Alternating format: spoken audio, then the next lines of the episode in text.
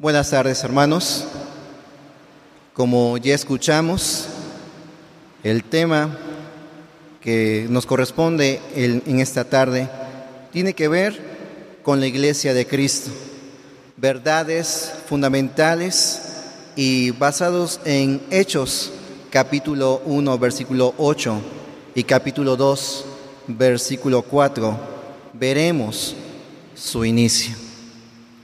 Cuando pensamos en el origen, podemos observar el gozo y la alegría que puede producir recordar el comienzo de algo tan grande. En esta semana, justamente el martes, se tenía muy presente el Ministerio de Publicaciones El Sembrador, el cual cumple, gracias a Dios, 129 años. Y si pensáramos en la historia de esta iglesia local, pudiéramos recordar que esta fue fundada en el año de 1930, haciéndonos presentes que esta iglesia lleva de pie 93 años. Y pensar en el comienzo es no solamente emotivo, sino captar el propósito y el beneficio es algo aún mejor. Es así que estaremos en esta ocasión revisando la sana doctrina respecto a la iglesia cuando bajó el Espíritu Santo. Justo ese día fue conocido en la historia cristiana como el día de Pentecostés. Aquel día fue cuando se vio cumplido la promesa del Señor, de nuestro Señor Jesús. En el día que la puerta del Evangelio fue abierta por primera vez a los gentiles. Fue el día que comenzó todo. Fue el día que creció la iglesia.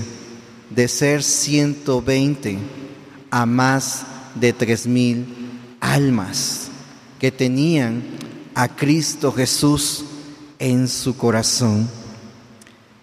Ese día se nos concedió el poder necesario para ser testigos de la resurrección de nuestro Señor Jesucristo, pudiendo vivir en santidad, en piedad y siendo libres de las cadenas del pecado fue cuando se inició la proclamación del Evangelio, de la gracia a todo pecador. Y justamente el mensaje de salvación inició con una instrucción. Esa fue dicha por Pedro y fue precisamente lo que veremos a continuación en el versículo clave. La instrucción fue arrepentíos. Ese justo instante fue cuando empezó a cumplirse la misión de la iglesia, que conocemos como la gran comisión marcada en Mateo capítulo 28, versículo 19 y 20. Y aunque muchos pudieran exagerar acerca de el día de Pentecostés, y para muchos debiera ser muy especial, hoy veremos que los sucesos que tendremos que tener muy presente sirven no para exagerar, sino para observar el propósito por el cual somos llenos del Espíritu Santo. Con esto en mente, leamos nuestro versículo clave. Hechos capítulo 1, versículo 8. Dice así, pero recibiréis poder cuando haya venido sobre vosotros el Espíritu Santo, y me seréis testigos en Jerusalén, en toda Judea, en Samaria y hasta lo último de la tierra. Les invito a que leamos juntos. Pero recibiréis poder cuando haya venido sobre vosotros el Espíritu Santo y seréis testigos en Jerusalén, en toda Judea, en Samaria y hasta lo último de la tierra. Observen las verdades que estamos haciendo énfasis en esta tarde. Que recibiríamos algo muy especial con el propósito de testificar, de anunciar, de proclamar las nuevas buenas, que tiene que ver con aquel mensaje que es muy presente desde que el Señor Jesús lo presentó. Y también podemos captar el alcance en Jerusalén, en toda Judea y terminando así hasta lo último de la tierra. La verdad a remarcar tiene que ver que todo aquel que ha creído en Cristo Jesús ha recibido el poder para cumplir un propósito, testificar. Y testificar en todo lugar. Y esta es una característica en el creyente verdadero. Repito, es la característica del creyente, no de algunos no de aquellos que predican, de aquellos que están al frente, es de todo aquel que ha creído en Cristo Jesús. Pero tristemente, el enemigo ha trabajado y ha producido engaños muy, muy grandes que afectan a la vida del creyente. Quiero externar al menos dos engaños del enemigo acerca de el inicio, acerca de tener de ser llenos del Espíritu Santo. Y este tiene que ver que hace pensar que solo algunos pueden compartir limitando así a muchos creyentes, que nos, nos, sentimos capaces, que creemos que nosotros no podemos llevar a cabo dicha tarea cuando es algo que debiera ser marcado y claro en cada uno de nosotros. Y además que solamente lo podemos hacer en ciertos lugares específicos. Y esto ha hecho que la palabra del Señor solamente sea predicado en un lugar, limitando el alcance y reduciendo las oportunidades que cada vez se agotan. Cuando vemos a esta humanidad que está cada vez llegando a la hora final en donde seremos todos llevados al Padre y tener que dar cuentas de todo lo que hemos recibido, de todo lo que hemos rehusado y tal vez excusado.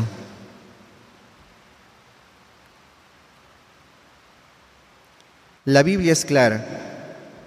Pensando en esto, dice con claridad algo en Hechos capítulo 2, versículo 4, de lo cual da luz a entender que ninguno de nosotros podemos ser engañados o distorsionar esta situación que el enemigo ha sembrado en muchos débiles en la fe. Dice Hechos capítulo 2, versículo 4, lo siguiente, y fueron todos llenos del Espíritu Santo y comenzaron a hablar en otras lenguas según el Espíritu les daba que hablasen. Muchos hacen énfasis al hablar en lenguas, pero creo que no es algo que nosotros tengamos problemas. Muchos le dan valor y peso pero omiten las dos cosas a subrayar. Esos 120 personas que estaban reunidos, todos fueron llenos del Espíritu Santo y todos fueron impulsados a hablar, no lo que quisieron, sino lo que el Espíritu les indicó. Veamos el papel crucial del Espíritu Santo en la vida del cristiano.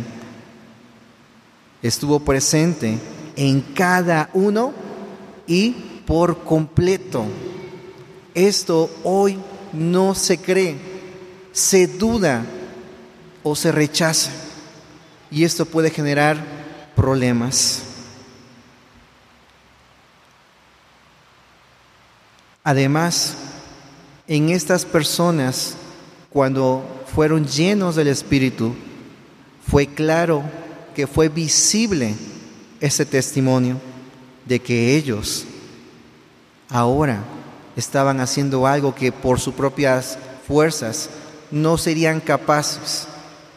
Y ahora ellos estaban testificando, hablando. Y es ahí donde vemos cuán necesario es que el creyente sea impulsado a hablar para mostrar al hombre la necesidad de un Señor, de un Salvador.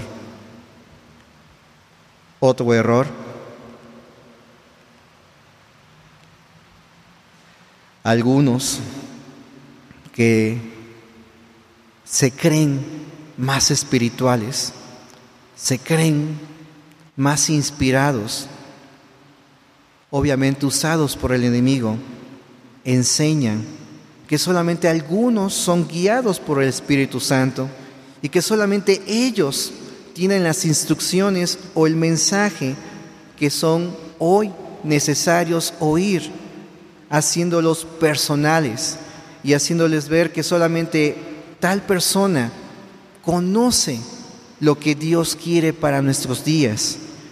Pero la Biblia rechaza esto, porque no existe revelación personal. Hoy Dios transmite toda su palabra ahora a través de este libro y el Espíritu Santo llena y habla a través de su iglesia, no de hombres que usan al Señor para su conveniencia. No oigamos a estos hombres que buscan atraer a los demás usando la fama para ser relevantes y que no les, costa, no les importa engañar a millares. Pero eso sí, proclaman mensajes interesantes al oído y aunque se insinúan ser expertos y más santos, lo único que dejan en evidencia es que no están hablando por el Espíritu Santo, porque sus corazones están siendo enaltecidos. Mucho cuidado de atender a ese tipo de personas. Ciertamente hoy, en nuestros días, hay muchas formas de poder oír a predicadores, de tener mensajes en nuestro celular, en la radio, en televisión, en todo tipo de medio, pero mucho cuidado de depender del hombre cuando tenemos la palabra de Dios cuando el Señor nos invita a momentos como hoy, juntos a estudiar su palabra y poder saber a través de la oración, a través de buscarle, de saber cuál es su voluntad en los días difíciles en los cuales estamos viviendo. Pero surge una pregunta. ¿Cómo saber diferenciar a ese tipo de personas por lo que hacen a través del Espíritu Santo. porque aquellos que son redimidos por la sangre de Cristo, que son alcanzados por la gracia de Dios, no dirán nada que no esté en la palabra de Dios. A nosotros no nos ha tocado manifestar una nueva revelación, nos ha tocado cuidar, seguir, enseñar la sana doctrina que ya está escrito en este libro, la Biblia. Con esto en mente, quisiera invitarles a analizar la vida de cuatro personas. Estas cuatro personas, desde el primer instante que fueron llenos del Espíritu Santo, desde que tuvieron un encuentro con Cristo, nos dejan grandes lecciones. Y estos son los siguientes. Pedro, en el libro de Hechos, capítulo 2, del versículo 14 en adelante, podemos observar con claridad a qué fue movido este hombre. Alzó su voz y habló. Siempre lo ubicamos como aquel que siempre quería ser el primero en hablar, pero que no era prudente ni sensato en sus palabras. Pero en esta ocasión fue totalmente diferente. Y su mensaje decía, arrepentíos. Las palabras que el Espíritu Santo le dio a, Pedro generó un resultado un resultado palpable y permanente.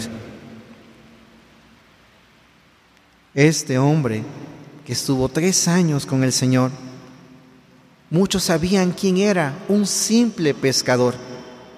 Tenía una forma muy sencilla de hablar, de expresarse, pero lleno del Espíritu, dio un mensaje que alcanzó en una primera ocasión a tres mil almas que fueron agregadas a la iglesia. ¿En dónde lo hizo? En la calle. Todos escucharon, percibieron, captaron esta situación. El segundo es Pablo, aquel hombre fariseo de fariseos, aquel que perseguía a la iglesia, cuando tuvo un encuentro con Cristo, Él doblegó su vida. Y después de comprender la verdad, fue bautizado, se congregó con sus hermanos y dice la Biblia en Hechos 9 del 17 al 20 que enseguida predicaba a Cristo. De él podemos ver una convicción real e inamovible. Así obró en la vida de un hombre que era perseguidor y aquel que era un, hombre reconocido como un fariseo, que siendo alcanzado predicó incansablemente al comprender el compromiso de anunciar las buenas nuevas, siendo él el medio para dar a, conocer la sana doctrina que hoy gozamos en la palabra de Dios. Trece cartas fueron escritas por este hombre inspirado por Dios, de las cuales hoy nosotros podemos saber que ahí se encuentra mucho de lo que hoy decimos que es la doctrina que creemos y enseñamos. Este habló y testificó. Y él es un ejemplo de que no solamente se quedó fijo, sino fue hasta donde era necesario para que todos conocieran este mensaje. Aún preso, no se limitó para hablar y persistió con la tarea que había recibido de Cristo Jesús. El siguiente, Cornelio. en Hechos capítulo 10, versículo 44, subraya aquel encuentro que tuvo con Pedro. Y la Biblia dice que vino a él el Espíritu Santo y en medio de la predicación del apóstol Pedro, él fue lleno del Espíritu y de inmediato habló en lenguas y magnificó a Dios, siendo su siguiente paso el bautizarse, él y todos los que estaban en su casa. De él podemos aprender que hay un vivo deseo de ser alimentado y de compartir todo aquello que se ha asimilado. Él era un hombre romano, un centurión, pero por su buen testimonio, del cual temía a Dios, él, al escuchar la predicación, fue lleno del Espíritu Santo. ¿Cómo nos gustaría que en medio de cada una de las predicaciones todos fuéramos impulsados y movidos por el Espíritu a hacer la voluntad del Padre. Esto aconteció en su hogar, en un lugar íntimo, y el último, Esteban. Esteban en, el, en Hechos capítulo 6, del 8 al 15, podemos observar que subraya la Biblia que lleno de gracia y de poder habló todo lo que Dios le señaló, aunque el mensaje fue duro, incómodo para los oyentes. Él habló y nadie podía resistirle, porque lo hablaba con sabiduría, porque fue lleno del Espíritu.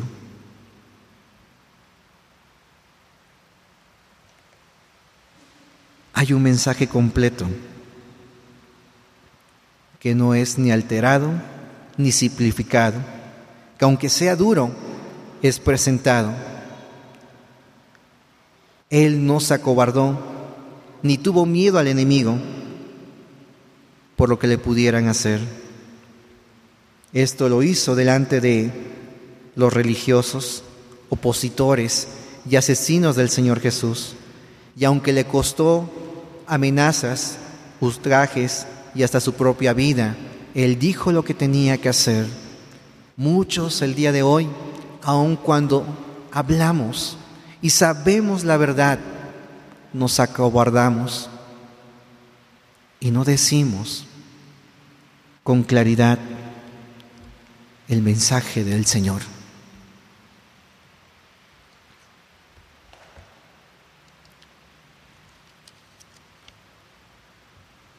Hace poco se nos invitaba a no olvidar aquel día en el cual cada uno de nosotros entregamos nuestra vida al Señor Jesús. Y se nos invitaba a tener muy presente esa fecha. De la misma forma, el día en el cual dimos testimonio bajando a las aguas. ¿Cuánto tiempo tiene? Y ante eso, tenemos la seguridad que fuimos llenos del Espíritu Santo en el momento en que creímos en Cristo Jesús. Estamos conscientes de que el poder del Espíritu que obró en aquellos hermanos de la iglesia primitiva es el mismo que tenemos nosotros para testificar con alegría y con valentía el Evangelio de Cristo. No olvidemos lo que hace, lo que hizo el Espíritu Santo en cada uno de sus redimidos. Entendamos que el Espíritu Santo quiere algo de nosotros.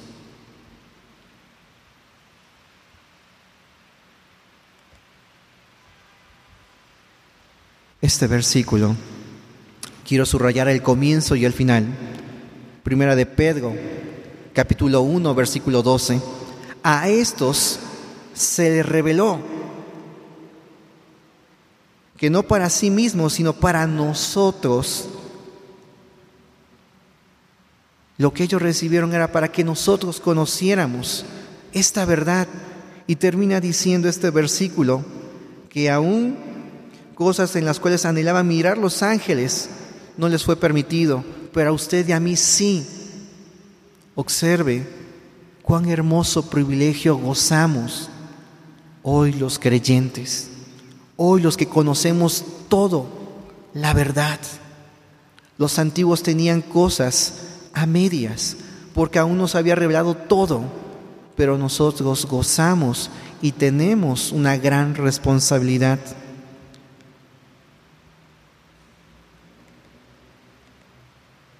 Agradezcamos que el Espíritu vino a morar en nosotros para continuar añadiendo a la iglesia a todo aquel que debe oír el Evangelio de la gracia de Dios, para que le crea, para que le reciba y confiese a Cristo como su Señor y Salvador. Esto es lo ideal. Esto debiera ser. Pero con tristeza también podemos que decir lo siguiente, que si no se ve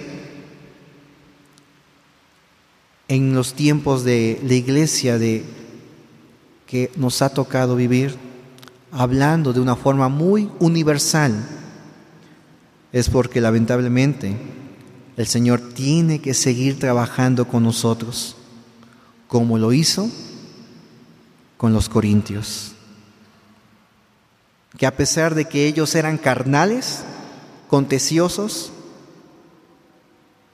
y que distaban mucho de ser el ejemplo de santidad y de consagración, había una esperanza para ellos. Por eso el Pablo, el apóstol Pablo, trabajó con ellos, porque ellos habían creído en Cristo, porque ellos eran hijos de Dios quienes habían sido lavados, santificados y justificados, razón por la cual Pablo les exhortaba, los corrigía y los ponía en oración para que fueran cumplidos los propósitos de Dios en ellos.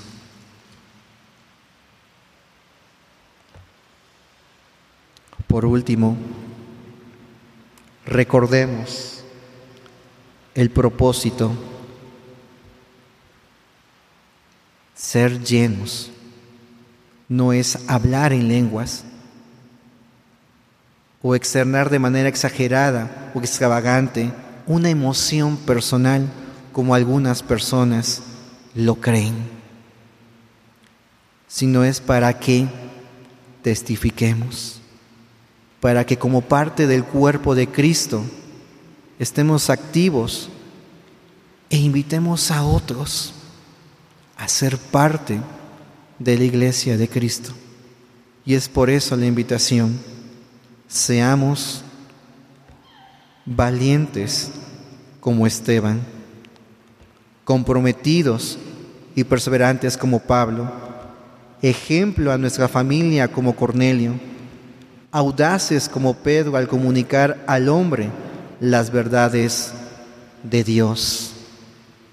Seamos nosotros aquellos que llenos del Espíritu Santo cumplamos el propósito de nuestro Señor Jesús. Y conscientes de que no somos nosotros, no es el hombre, sino es el poder que actúa en nosotros. Es por el Espíritu Santo que nos fue dado para testificar del Evangelio de Cristo, que le ha sido dado a su iglesia, de la cual nosotros somos parte. Con esto en mente, meditemos la posición que hemos adquirido en Cristo Jesús, la encomienda que hemos adquirido en el justo momento que nos comprometimos a vivir, a oír y a obedecer a aquel que murió en una cruz, al Hijo de Dios, nuestro Señor y Salvador Jesucristo. Oremos. Señor nuestro, grande es esta verdad y es cierto que el hombre moderno ha querido meter mano distorsionando la enseñanza de la cual muchos cristianos han sido engañados. Muchos hemos sucumbido ignorando el privilegio que hemos adquirido todo aquel que ha creído en Cristo Jesús.